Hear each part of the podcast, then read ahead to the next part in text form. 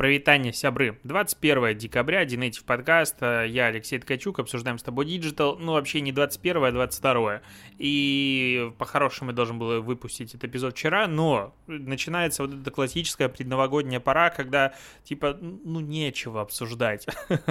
ну, буквально становится очень мало каких-то новостей, которые мы с тобой можем в подкасте обсудить, и вот пришлось, чтобы появился эпизод, совместить э, два за раз.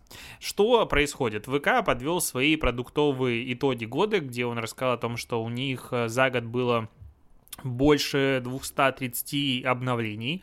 И действительно, как бы эта цифра мне не вызывает никаких сомнений, потому что они обновлялись очень-очень много, они выкатили много новых функций. Ну и как бы это логично, очень большая структура, очень большая сервис, и, конечно, они должны делать их много. Что у нас из интересной статистики?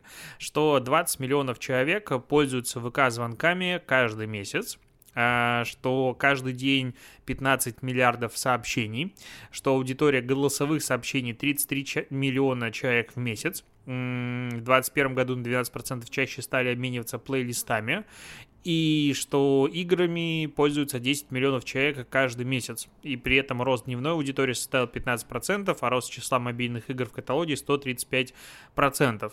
Э, топ игр, конечно, ну такое себе. Целуй, знакомься, елочка 2022, дурак онлайн, монеточка, сокровище пиратов, что-то три в ряд. Ну, как бы, ну да, такие себе игры. Мини-приложениями сейчас пользуются 36 миллионов человек ежемесячно. А, на 66% выросло число мини-приложений. А количество шагов, которые пользователи ВКонтакте сделали за год, очень сложно подсчитать. Это 3 триллиона 658 миллиардов, что-то там сколько там миллионов, то есть много. Среди топа мини-приложений первое место занимает петиция. Ну да. А, объявление ВКонтакте. Интересная стата, что 21 тысяча кошек и 13 тысяч собак нашли дом благодаря объявлениям ВКонтакте. Круто. И что каждый час создается полторы тысячи объявлений, а, тысяча товаров добавляется в закладки каждый час, 2 миллиона резюме создали через ВК работу. Вот статистику, которую я не сильно как бы заценил, что 20 миллионов человек покупают через ВК Pay, Э, ну, видимо, это ежемесячная, опять же, аудитория, и 700 миллионов покупок за год, как будто бы ВК Pay вообще мимо меня проходит, и как будто бы он не существует. А 20 миллионов человек — это очень много, ну, то есть это очень большое число. Ну, окей, как бы, опять же, вряд ли они будут врать этой статистике, просто интересно, что такой большой сервис для оплаты, на мой взгляд, как бы он вообще незаметен. Ну, то есть, опять же, это очень субъективное э, восприятие. А, Альфа. Альфа-банк создал инвестиционный фонд для блогеров. Э, и он называется Эльфа Единородие. Знаешь почему? Потому что отсылочка к эльфу-торговцу, который Ярослав Андреев, потому что его сделали совместно с Wild Gem, который он и создал. И теперь там, типа, первые инвесторы этого инвестиционного фонда — это там блогеры из его э, Dream Team House. Вообще, тема как бы прикольная, потому что там разговор идет о том, что те инфлюенсеры, молодежь, они получают очень быстрый денег, к, быстрый доступ к деньгам и не могут ими, типа, нормально воспользоваться. А вот сейчас инвестиционные фонды не смогут инвестировать, там, типа, взрослые дядьки будут нормально вкладывать в акции и так далее, все это будет расти, и вот им поможет. А, как-то он будет работать типа как закрытый клуб, то есть туда получать доступ страны. Я думаю, ну, ну я же блогер, у меня же бабки есть какие-то. А баблище просто бесконечное. Шучу. Вот, думаю, хочется понять, что там вообще как работает. Но пока это супер такой тестовый режим, потому что первые же страницы, когда ты нажимаешь, типа, присоединиться к нему, а, отправить свои данные, такой заголовок, э, и как-то очень это не радует. И, короче, присоединиться непонятно как, но обещают до 30% годовых возможность э, доходности вот этого инвестиционного фонда. Я думаю, до 30% это очень красивое число, можно написать до 100. Э, а, ну, как бы максимум точно 100, но как бы будет по факту, наверное, меньше. Потому что 30%, мне кажется, это очень много. А, но реально крутая тема, потому что вообще как банки начинают работать с актуальными, вот, э, ну не то что профессиями, актуальными новыми богатыми людьми. Э, по-моему, Тинькова или у кого есть э, чуть ли не тариф для блогеров. И это такой опять же, какая-то смена парадигмы, которая происходит на наших глазах, ну, интересно. На составе прочитал переводную статью Insider Intelligent и поржал с нее, короче. А, точнее, это аналитическая компания Insider Intelligent составила рейтинг популярности соцсетей, об этом пишет TechCrunch, и какая-то хрень, если честно, потому что, ну вот, опять же, прочитаю цифры, и ты поймешь, почему я так говорю. А, по мнению аналитиков, первое место займет Facebook а, с ежемесячным охватом пользователей 2,1 миллиарда человек. На втором месте Instagram 1,28 миллиарда человек ежемесячного охвата. TikTok на третьем месте 755 миллионов э, человек. То есть э, сам Facebook говорит о том, что у него 3 миллиарда плюс э, ежемесячной аудитории. Instagram по инсайдерским данным, опять же, 2 миллиарда. TikTok недавно пробил 1 миллиард. Аналитики не, это все фигня. В 2022 году будут другие цифры и уменьшает их почти на 50% каждую.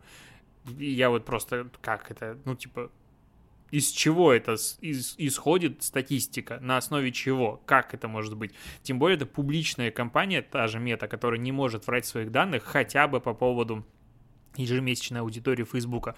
У них DAO больше, чем тут они пишут MAU. И об этом пишет TechCrunch, об этом пишут все. Я один вижу какую-то проблему, или там какая-то о чем-то они другом говорят. То есть, ну, как это происходит вообще, я не понимаю. А еще новость про Facebook, который закрывает свой сервис для публикации вакансий с февраля 2022 года. Я, как бы многие, я думаю, могут узнать из этой новости о том, что в Facebook был сервис для публикации вакансий, он еще с 2017 года работал, и я не понимаю абсолютно, почему его закрывают, потому что, ну, как бы есть сервисы, есть. У Фейсбука есть охренеть количество просто сервисов, которыми типа никто не пользуется, но при этом пользуются. А, как бы, ну, есть своя аудитория у этой штуки. Но ее закрывают, и она останется работать дальше только в США и Канаде. Я думаю, что тут еще возможно из-за того, что а, Facebook не хочет, чтобы его ассоциировали в какой-то мере с ограничениями, которые публикуются в вакансиях, дискриминация вакансий. Ну, то есть, помнишь же, что у нас сейчас в рекламном кабинете есть очень много ограничений и очень много нюансов по поводу продвижения каких-то вакансий, да, в принципе, по поводу всего. И, как бы, э, если вакансия публикуется в Фейсбуке, можно сказать, что ее модерирует каким-то образом, опять же, Facebook. И в разных странах, типа, там, не, не первого мира, не США, не Канада, а, возможно, коммуницировать с работодателями что-то еще сложнее. А, типа, в США, в Канаде немножко полетел сервис, и поэтому там... Я пытаюсь просто объяснить а, такое решение. В любом случае, его закрывают, ну, значит, ВК работа имеет больше шансов на то, чтобы а, быть главным сервисом для поиска работы в соцсетях. Я вот, кстати же, а, постоянно раньше делился какой-то статистикой по поводу своего, как он называется, канала с вакансиями э, Dnative Job. Есть у меня такой э, канал, который я публикую вакансии в digital е, в маркетинге, и работает он очень хорошо, потому что, наверное, каждую четвертую, пятую вакансию меня просят удалить спустя какое-то время, типа, очень много этих а, обращений, э, сделай что-нибудь. Ну, как бы, окей, не против. А, и что хочу сказать, что, ты знаешь, есть по, в среднем публикуется по, от там, 3 до 10 вакансий в день, а, с тем учетом, опять же, что я долгое время вел этот канал абсолютно бесплатно, типа года 4, а сейчас он начал приносить в месяц э, сколько там, ну, примерно 50-60 тысяч рублей в месяц. Я очень-очень рад. Тем более канал большой, я его вообще думал закрывать, что-то еще, а тут теперь э, появился сервис, который делает всем еще лучше, потому что опять же, оплата, вот когда появилась, она в моменте отсеяла очень много вакансий, которые, ну, были странными. Они по-прежнему некоторые остались, и я специально открыл комментарий, чтобы люди могли как бы говорить работодателю, потому что там 5 тысяч рублей, вот сегодня публиковал вакансию э, с оплатой, по-моему, 5 тысяч рублей, сторисмейкер, все остальное. И многие удивляются, типа там список позиций, э, которые надо делать, ну, ну охренеть какой большой, а оплата от 5 тысяч в месяц. И как-то это странно. Ну, опять же, тут соприкасается несколько миров. Э, мир внутри МКАДовый и замкадовый, э, очевидно, потому что есть проекты, регионы, где там 10, 15, 20 тысяч рублей, это уже, ну, нормально.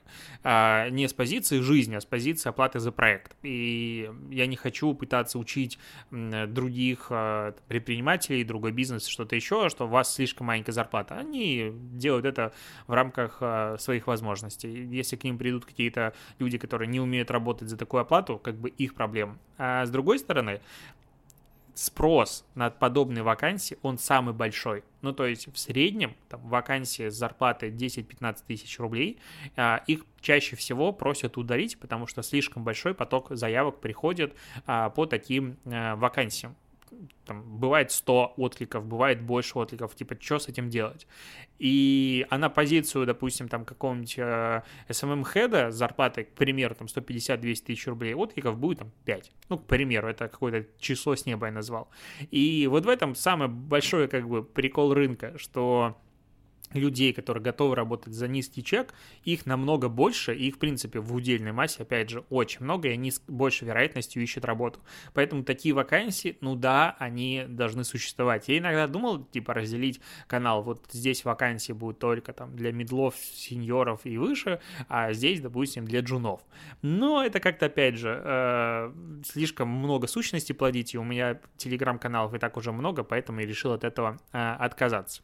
А почему я так много много рассказываю про какие-то свои площадки, потому что, опять же, новостей, которые можно как бы обсудить про digital, ну, их типа немножко есть. Я тут э, прочитал на The Verge э, несколько статей, которые вышли почему-то параллельно, про то, как аудио, ну, аудио-интернет, он вообще-то очень даже э, побеждает, ну, не то, что побеждает, он набирает обороты, и действительно количество разговоров про аудио и интернет, оно очень сильно, ну прям в Штатах, э, в Европе растет. До нас это докатывается по принципу, ой, не хочу слушать подкасты, что за фигня, а там а, все крупные стриминговые сервисы запускают себе подкасты для того, чтобы отжирать время друг у друга и для того, чтобы аудитория оставалась здесь в, внутри. И причем там, ну, подкасты стали то есть если в России подкастинг зачастую, э, как бы лучшая шутка про подкаст, как его начать монетизировать, продать микрофон, э, то там это большой бизнес, и зарабатывают, и как бы студии действительно занимаются созданием контента очень-очень профессионально, до нас пока не дошло. А с другой стороны, там уже э, профсоюзы есть даже, которые, как бы назовем их подкастерские, ну да, подкастерские профсоюзы, они ведут переговоры с условным Spotify, с Apple э, за то, чтобы им шла оплата за прослушивание с стриминга. То есть, ну, условно, есть Spotify, в котором ты по подписке слушаешь музыку, а потом ты переключаешься и слушаешь э, подкаст. Но при этом музык, музыкант получает какой-то там, не знаю, 1,001 цента за прослушивание, а подкастер нифига не получает. Потому что, ну, типа, ты не заслужил. вот. И сейчас борется за то, чтобы как, какая-то была Э, тоже честная оплата э, твоего труда, который в платных стримингах э, публикуется. А подкаст, опять же, слушаются практически везде бесплатно, и Spotify сделал большой упор как раз-таки на подкасты именно из-за того, что сейчас не, нет никаких лицензионных отчислений, и таким образом не просто, ну, допустим, человек не тогда два часа будет слушать музыку, а два часа будет слушать подкасты, если бы он слушал музыку, Spotify пришлось бы заплатить за это, допустим, за два часа там 10 центов, а так ничего не заплатит.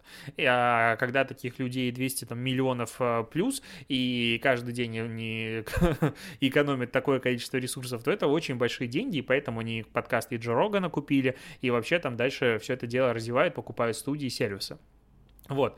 А у нас до этого пока, ну, разговор, очевидно, очень сильно не дошел, хотя если начать задумываться о том, какое количество стримингов, подкастерских, а, ну, площадок для прослушивания подкастов есть в России, ну там же ого-гошеньки. То есть на ОКО можно слушать подкасты. Рутюб запустил а, направление подкастинга. По-моему, у Сберзвука есть. Ну, понятное дело, у ВК, у Яндекс Музыки есть. Есть Storytel, есть а, подкасты даже у Litres, или как он там называется. Ну, короче, вот это вот их а, платформа для прослушивания аудиокниг. Там есть подкасты. То есть подкастов есть очень-очень много даже локальных российских площадок.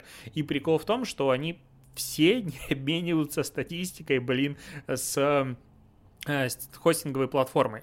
То есть подкастер сейчас, э, размещая, допустим, свой эпизод у нас э, в Mave, он э, не может собирать ниоткуда статистику, да, и в любом сервисе. И вот мы сейчас в двух сервисах уже заканчиваем интеграцию статистики и начнем ее подтягивать. Там немного прослушивания в любом случае прецедент должен быть.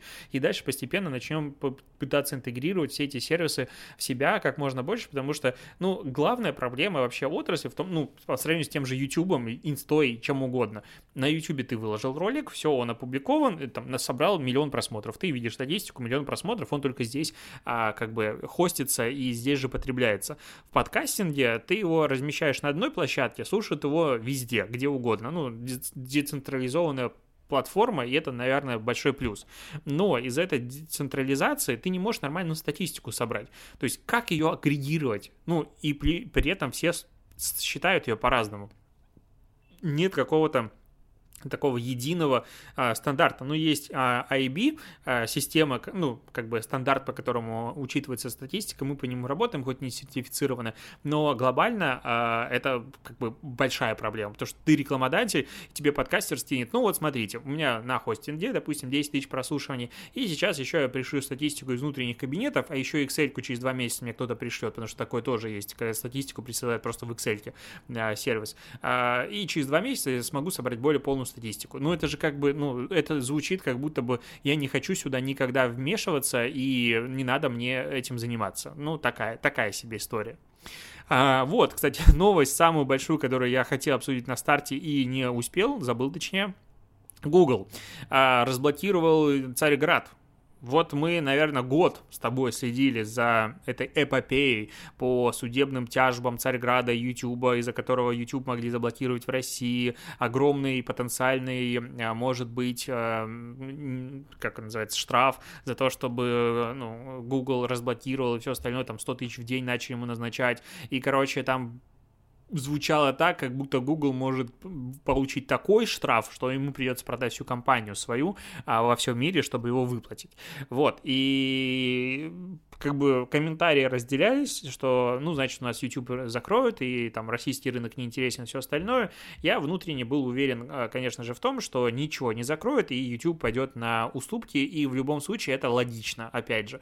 В ситуации с Царьградом, я это объяснял неоднократно, я в большей степени на стороне суда. Как бы тупо это ни звучало, но, блин, типа, вы у нас закрыли медиа, по какому приколу? Он не нарушил правила YouTube, он там попал под санкции в Америке. Ну, так вы же работаете работаете в России, у вас российское юрлицо, вы как бы здесь, ну, не может одна страна диктовать, типа, всему миру, как э, какие медиа должны существовать, какие нет.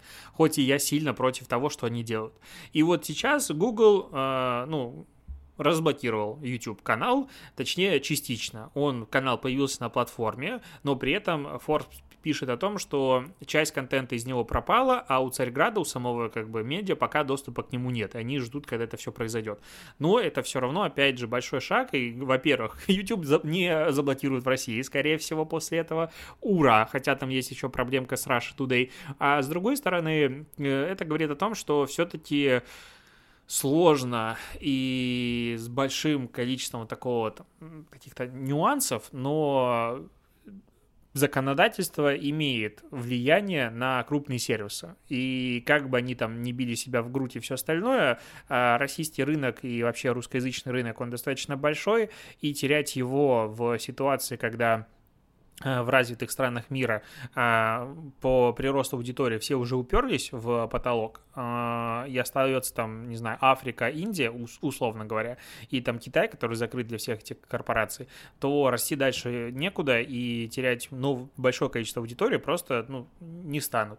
И, а, и поэтому ну, очевидно, что таку, такие разблокировки будет происходить и дальше, но, с другой стороны, скорее всего, будут происходить и блокировки, к сожалению. То есть YouTube — это не альтернативный мир, в котором, если ты выкладываешь свое видео, цензура до тебя не доберется, а, к сожалению, это не так. И вот, к, к слову, про альтернативный мир, тут же очень много разговоров уже ходит а, про Web 3.0, а, который будет децентрализированный интернет, в котором не будет какого-то единого регулятора, никто не сможет им управлять, это будет такой мир свобод и э, эльфов-единорогов. Я в эту историю, честно говоря, вообще не верю. Э, считаю, что это как бы такая очень красивая история про то, что а вот давайте мы сделаем лучше будущее. Это как в Силиконовой долине, да, в Кремниевой долине в сериале э, про стартап, в котором они строят децентрализованный интернет. Понятно, что у них там в конце все пошло по сценарию вообще футуристическому, футури... ну, короче, не в ту сторону все пошло. А, ну, как бы название «Педи дудочник» обязывало. Но глобально я не верю в то, что такая система может появиться вот именно в независимом каком-то существовании. И об этом сказал и Джек Дорси, в котором он сказал, что Web 3.0 еще не появился, а уже принадлежит э, крупным капиталистам вечерным и их партнерам. И типа вся эта идея с тем, что появится какая-то альтернатива современному интернету, она не жизнеспособна. Все вот сейчас, э, условно, там у Гугла каких-то крупных капиталов и все остальное есть управление половины интернета, а то и большей частью, то э, в Web 3.0 будет такая же история. И не рассчитывайте на что-то больше. А у него Илон Маск спросил, где вообще кто-то видел Web 3.0, типа я не могу его найти. Ну, там началась переписка, но в любом случае я уверен в том, что как бы, ну, реально он прав, и ничего с этим не поделать в современном мире. Ну, когда у тебя есть очень много денег, неограниченный трафик и неограниченное влияние на, вообще на интернет, и ты видишь, что появляется какая-то новая структура, абсолютно логичный шаг начать в ней участвовать, чтобы не потерять свое доминирование, не потерять свое гегемонию в цифровом мире, в котором ты как бы и зарабатываешь. А, это то, что, ну, как бы будет, э, и я не, давно не считаю интернет каким-то миром свобод, и он вряд ли таким на самом деле когда-то был. Точнее, когда он был, это было очень э, давно, неправда, и это он был настолько маленький, что никого не интересовал. И, ну, как бы, ну, можно создать тогда свой форум, на котором ты будешь царь и бог, можно установить какие угодно правила. И, ну, это же неинтересно, хочешь, чтобы там много людей было, но как только появляется много людей, появляется, конечно же, и ограничения. А на этом я буду заканчивать заканчивать, потому что больше, по сути, обсуждать нечего. Спасибо, что дослушаешь подкаст. У нас осталось с тобой, по идее, а, всего лишь два эпизода в ежедневном формате, и потом уходит подкаст на большой длительный перерыв до февраля. А, до побочения.